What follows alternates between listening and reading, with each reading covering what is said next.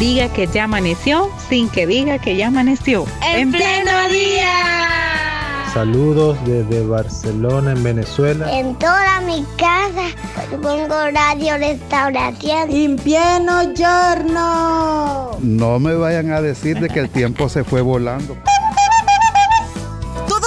parte de En Pleno Día. De lunes a viernes. De 6 a 8 de la mañana. En Radio Restauración. 100.5 FM. Y en Facebook. Arroba En Pleno Día.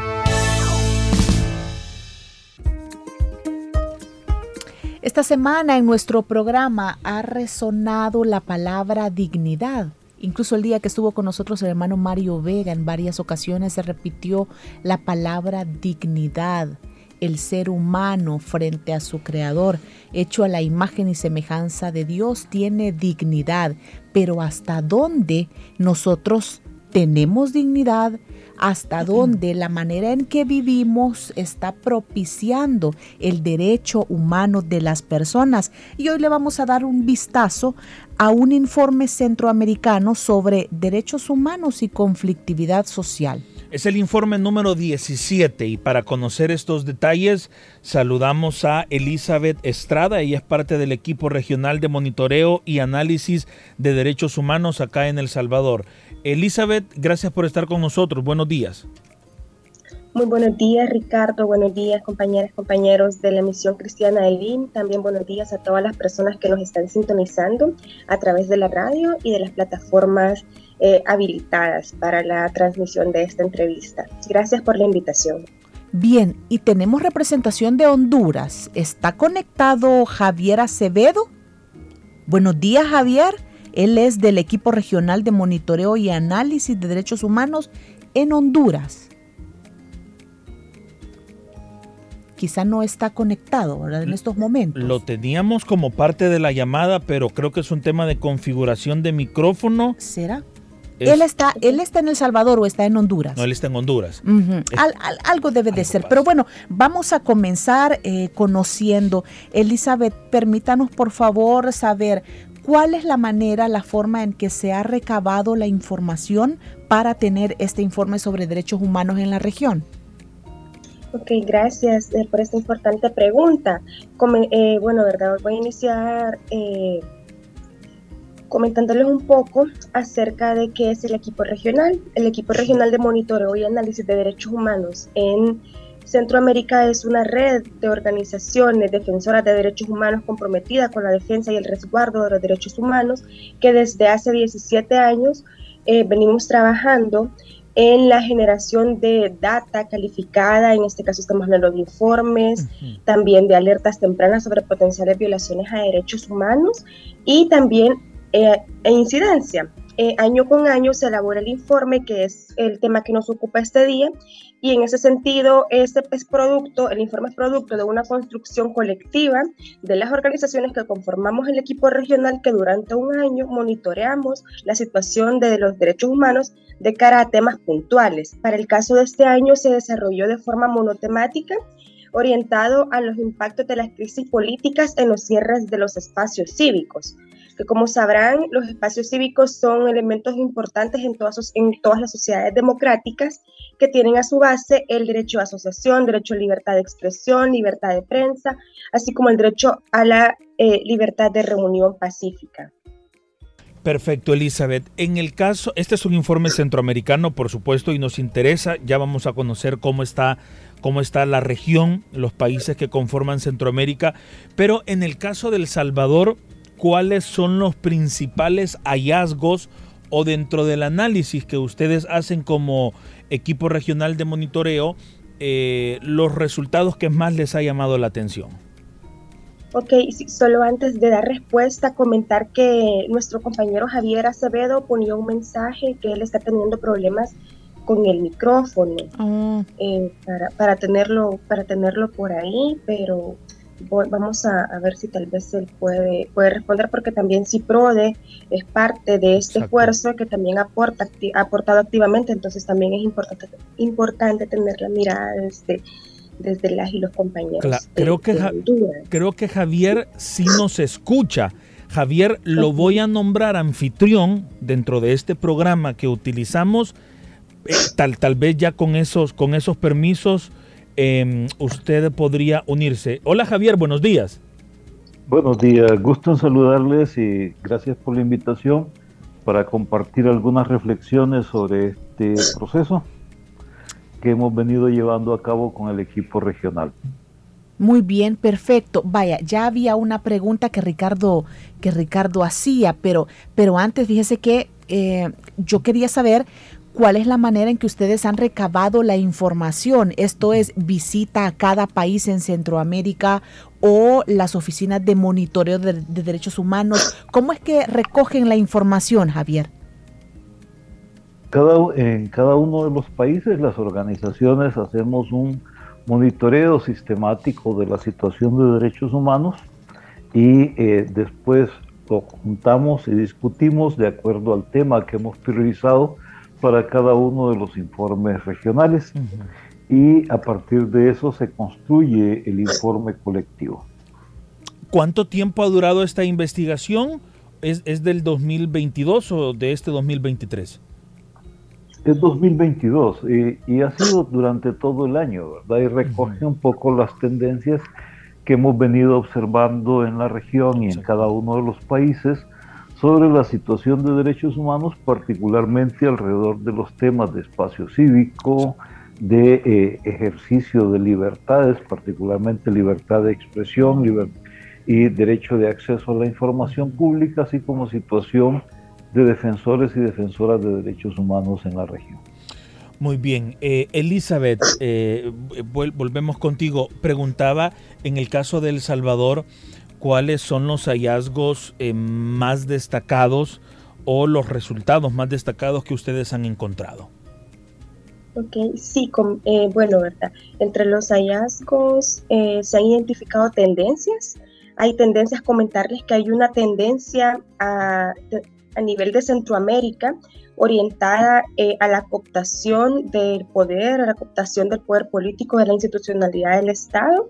Eso es como de manera general. En caso particular del Salvador se identificó una tendencia proveniente desde el 2021 que se dio la nueva configuración de la Asamblea Legislativa, eh, donde se conocimos, fue de conocimiento público, la, la sustitución, la institución arbitraria de las y los magistrados de la Sala de lo Constitucional de la Corte Suprema de Justicia.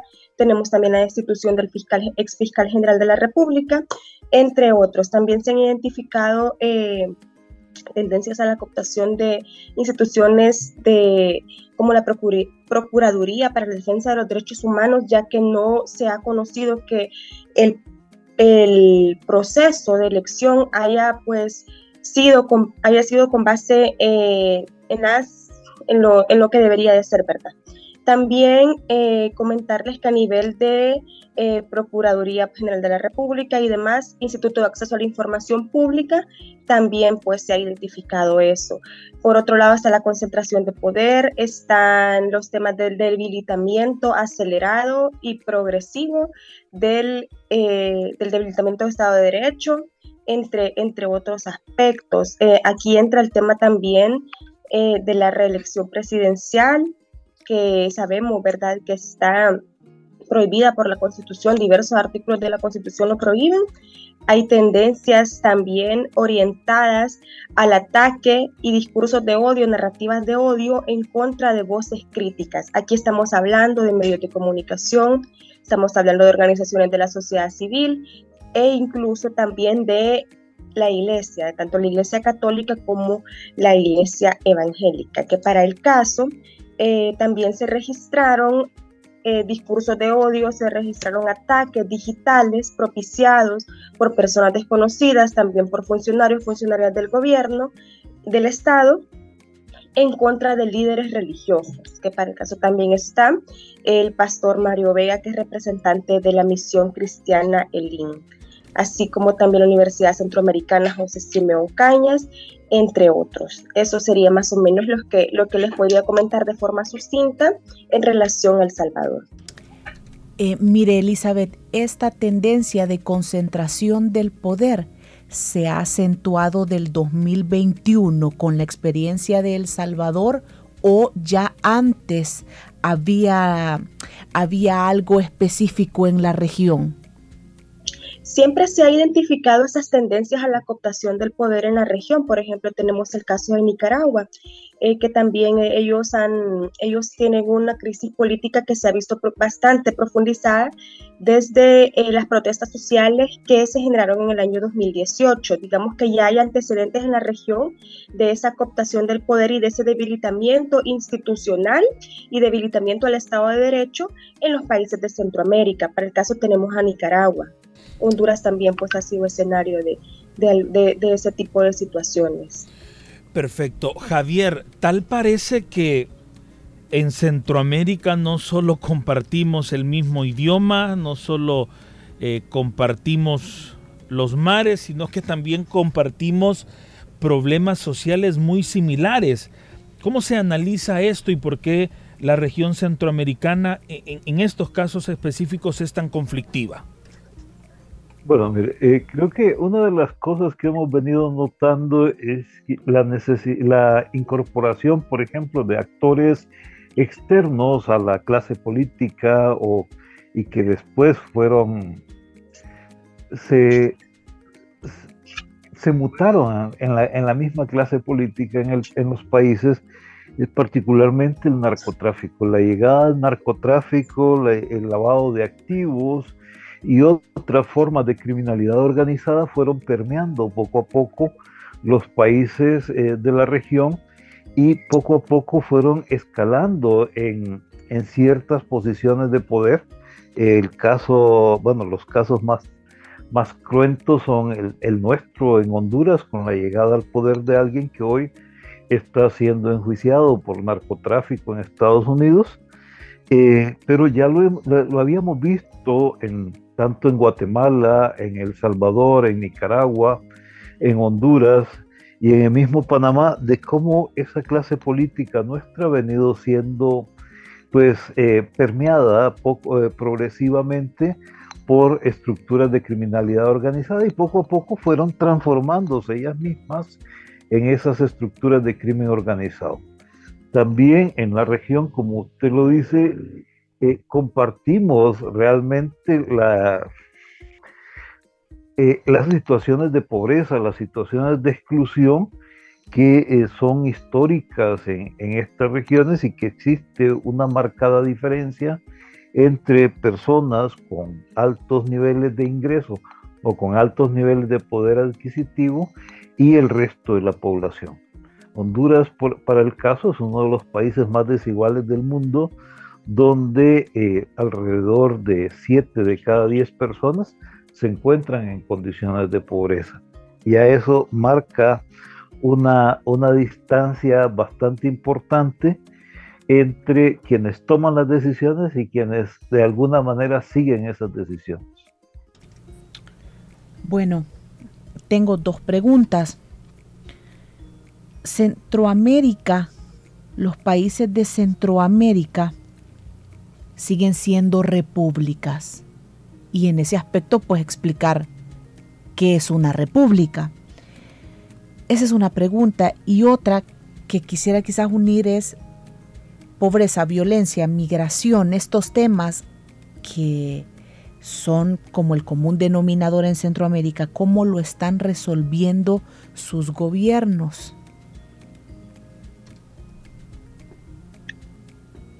Bueno, en, cuanto a la, a la pregunta que hacía si Centroamérica continúa siendo república, nosotros como equipo regional hemos identificado un debilitamiento, como les, les hacía mención, acerca de, eh, de la democracia ¿verdad? A, nivel, a nivel centroamericano. Hay una erosión, entonces es bastante difícil, por ejemplo, decir de que en países como el nuestro o como Nicaragua, eh, o Guatemala, que también se identificaron serios retrocesos en algunos temas como independencia judicial, eh, criminalización de la prensa independiente, entre otros, estamos pues bajo eh, la República, ¿verdad? Que sabemos que está orientada a que el poder político emana del pueblo, como lo dice la Constitución, ¿verdad? De nuestro país.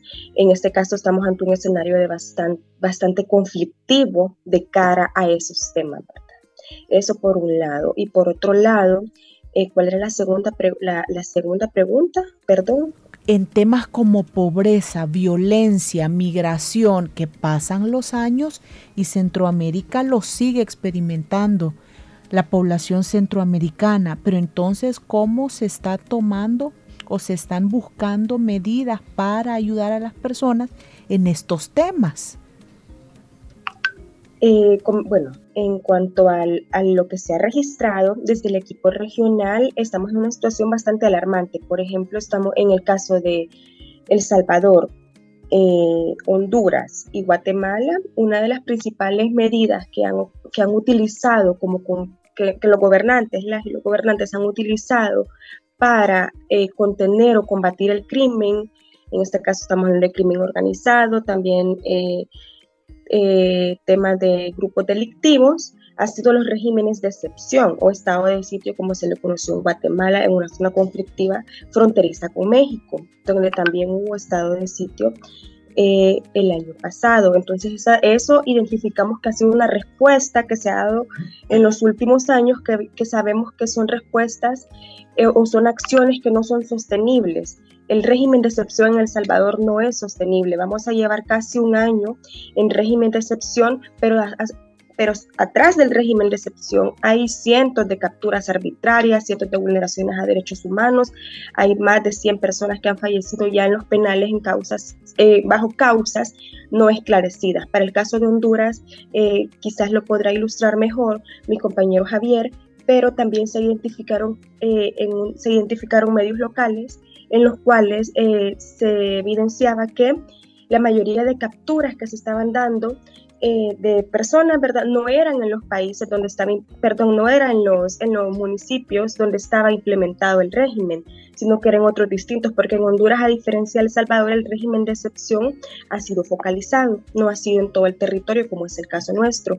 Eh, de igual forma en Guatemala. Entonces, comentarles que una medida es en los regímenes de excepción, que a nuestra forma de ver no se está abordando integralmente el problema, sino que por, por otro lado se están profundizando vulneraciones a derechos humanos y es importante que los estados tengan en cuenta, y es parte de nuestras recomendaciones, que las medidas que se utilicen, nuestras recomendaciones del informe, que las medidas que se utilicen para combatir la criminalidad no tengan esa colisión con la garantía de los derechos humanos, porque pues si no vamos a tener personas detenidas arbitrariamente, eh, a más de alguien pues conoceremos algún caso aquí en El Salvador, entonces la idea es de que eso pues no se siga profundizando, no se está, eh, no se está resolviendo o atacando de forma integral los problemas, la migración sigue en los distintos países y pues por ahí es nuestra lectura. Javier, ¿cómo tratan los gobiernos de Centroamérica o los poderes políticos de Centroamérica a las voces, a las organizaciones y a la sociedad civil que señala justamente este debilitamiento en los derechos humanos? Bueno, eh, la tendencia ha sido a tratarlos casi como enemigos, ¿verdad? En la, en la región hemos visto procesos acelerados de criminalización, de el disenso de criminalización de defensores y defensoras de derechos humanos, también hemos visto eh, que hay una cierta tendencia a mantener silencio frente a crímenes contra defensores y defensoras de derechos humanos. Eh, somos en teoría países que cumplen, eh, comprometidos con la realización de derechos humanos y con la protección del derecho a defender derechos humanos. Sin embargo, nuestros, gobiernos se han mantenido distantes porque las políticas económicas, las políticas eh, que se implementan en nombre del desarrollo están principalmente orientadas a garantizar la explotación y la explotación extrema de los recursos naturales en la región. Y para eso eh, siempre va a ser necesario de alguna manera contener las voces eh, disidentes y en este caso defensores y defensoras. lo, más extremo que, que hemos visto, además de los asesinatos, es lo que está pasando en Nicaragua ahorita con el, el, el destierro, la privación del derecho a la nacionalidad que está ocurriendo con ciudadanos nicaragüenses que se oponen a, a ciertas políticas del gobierno de Ortega. Sin embargo, también como recordaba ahorita Elizabeth, eh, en El Salvador estamos viendo tendencias parecidas, incluso discursos de eh, crítica por parte del presidente Bukele contra el trabajo, las ideas y, y la promoción que hacen las organizaciones no gubernamentales. Muy bien, perfecto. Eh, ¿Seguirán ustedes como equipo de monitoreo centroamericano eh, realizando estas, eh, estas investigaciones, estos monitoreos? ¿O cuál es el trabajo luego de generar este informe? Luego de generar este informe, ¿qué es el trabajo que se viene para las organizaciones, para la sociedad civil organizada y para tratar, me imagino yo, Javier, de ir cambiando esta realidad? Bueno, por un lado, sí, eh, la idea y el compromiso es continuar desarrollando y mejorando estos procesos de investigación y reportaje y al mismo tiempo es asumir el compromiso local de hacer gestión, además de un compromiso regional. Eh, ya este equipo de monitoreo de derechos humanos ha activado en más de alguna ocasión la, a la Comisión Interamericana de Derechos Humanos sobre la situación ocurre en la región. Esperamos eh, en los próximos meses también solicitar una audiencia que nos permita eh, llevar esta voz y, este, y, y estos hallazgos precisamente al máximo órgano de protección de derechos humanos en el continente. Muy bien. Bueno, pues les agradecemos las explicaciones. Si hay algún detalle extra que quisieran dejar señalado en la entrevista, creo que es el momento de, de, de poder hacerlo, algo que se nos haya escapado. Yo quizás quisiera eh, agregar algo. Es en relación a, las organizaciones que desde hace 17 años conforman el equipo regional, que también eh, como se les comentaba inicialmente, el informe es un producto que ha sido generado bajo la... Es una construcción colectiva, que para el caso eh, me gustaría hacer mención también de esas organizaciones que, que, hemos acompañado y liderado este esfuerzo, que para el caso de Guatemala es el Grupo de Apoyo Mutuo GAM, para el caso de Salvador es la Fundación de Estudios para la Aplicación del Derecho FESPAL, en en Honduras tenemos a CIPRODE, que tenemos nuestra, a nuestro compañero Javier, que es eh, representante. Tenemos también al Centro CDH. En el caso de Nicaragua tenemos al Centro Nicaragüense de Derechos Humanos, que es el CENID. Y finalmente en Panamá tenemos la Comisión Nacional de Derechos Humanos, que es CONADEUPA. Me gustaría hacer mención porque, como les reitero, este informe ha sido producto de la construcción colectiva de todas estas organizaciones que conformamos el espacio. Muy bien, excelente. Les agradecemos entonces a ambos por habernos acompañado en nuestro espacio de entrevista y estaremos atentos de eh, más recomendaciones, más estudios que puedan generarse en nuestro país o en Centroamérica. Gracias Javier por el tiempo. Muchas gracias a ustedes y, y quedamos a la disposición. Gracias Elizabeth, igualmente. Bueno. Muchas gracias Ricardo, gracias compañera también por, por, darnos este espacio y donde hemos podido pues conversar un poquito acerca de nuestro informe, también se lo vamos a estar haciendo llegar. Gracias. Muy bien, muy amables. Bueno, sigue resonando, ¿verdad? El tema de la dignidad. Y también me acuerdo, acabamos de, de escuchar que se mencionaba, ¿verdad? El tema de, si un régimen de excepción está llevando a la solución de los problemas. Y según el informe no es así, no es el régimen de excepción que pueda poner de una forma eh, parcial Guatemala, Honduras, de una forma total en El Salvador, no está llevando a la solución de los problemas. Y eso también lo leía lo escuchaba en uno de los editoriales del hermano Mario, si no se está llegando a la raíz del problema, entonces el problema no se está resolviendo. Claro. Entonces Centroamérica no va a haber resuelto los problemas que más de los cuales más más adolece y que poco o casi nada se mencionó de Costa Rica.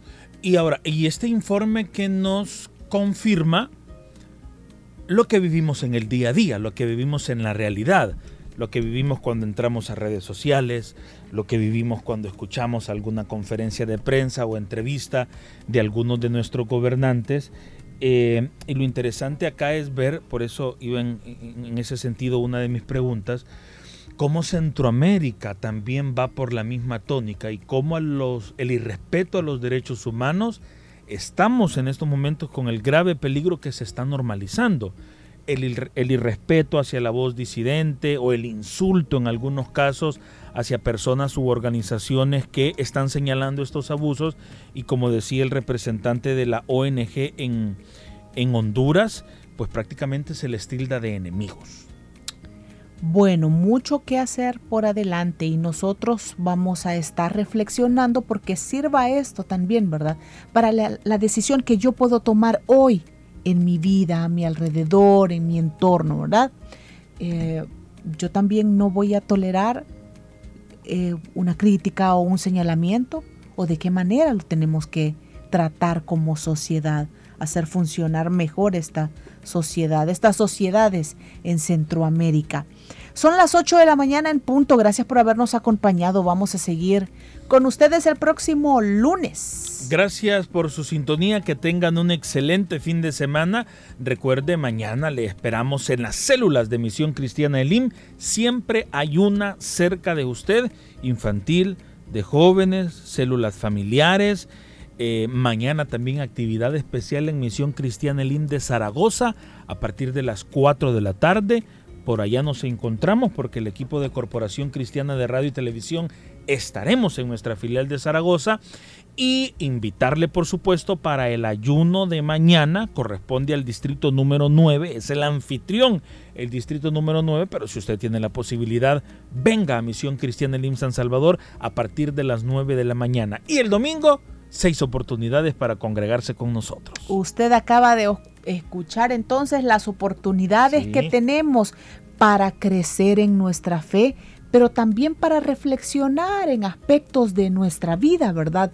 ¿Cómo estamos nosotros frente a lo que dice el Evangelio, frente a lo que nos muestra Jesús a través de las Sagradas Escrituras? Gracias, les queremos mucho y venimos el próximo lunes si Dios lo permite.